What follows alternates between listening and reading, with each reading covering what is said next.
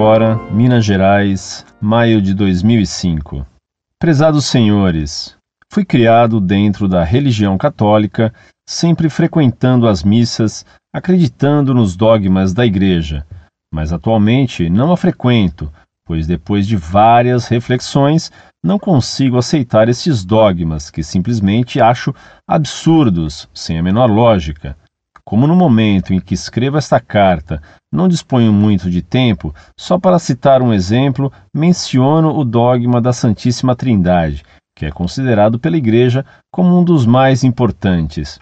Não consigo entender nem aceitar atualmente esse ensinamento e não consigo entender também como possa existir pessoas que aceitem essa crença. Eu pergunto: como Deus pode ser ao mesmo tempo um e, ao mesmo tempo, ser três pessoas distintas, em que cada uma dessas pessoas não é a outra e, no entanto, é um Deus somente?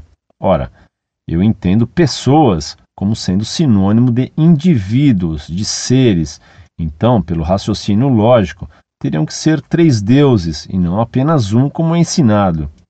Para mim, é um dogma que não possui nenhuma consistência nem lógica, mesmo porque quando se ouve alguém, mesmo sendo um católico, se referindo a Deus, ninguém pensa que essa pessoa está se referindo ao Pai, ao Filho e ao Espírito Santo em conjunto, mas lembra somente do Pai, de modo que essa crença contradiz a unidade de Deus e confunde as pessoas mais simples e ignorantes.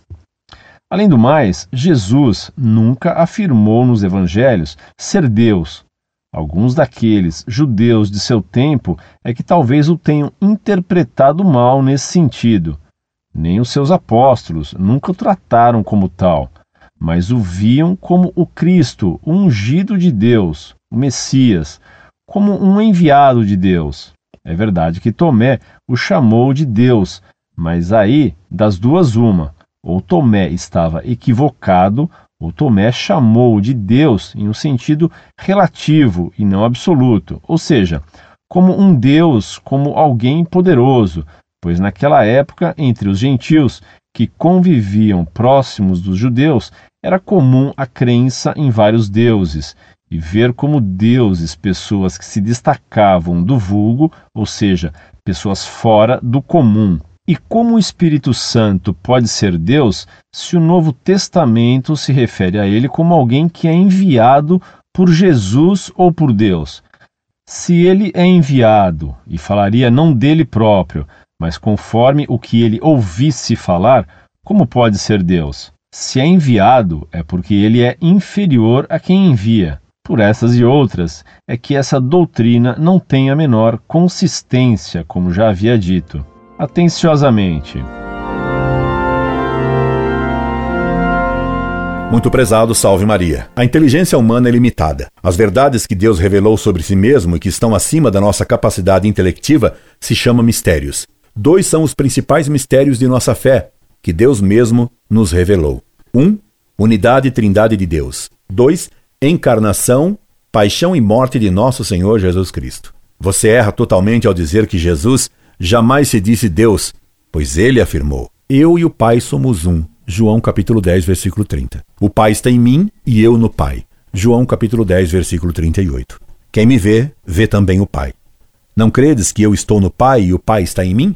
João capítulo 14, versículos 15 e 16. Para que saibais e reconheçais que o Pai está em mim e eu estou no Pai.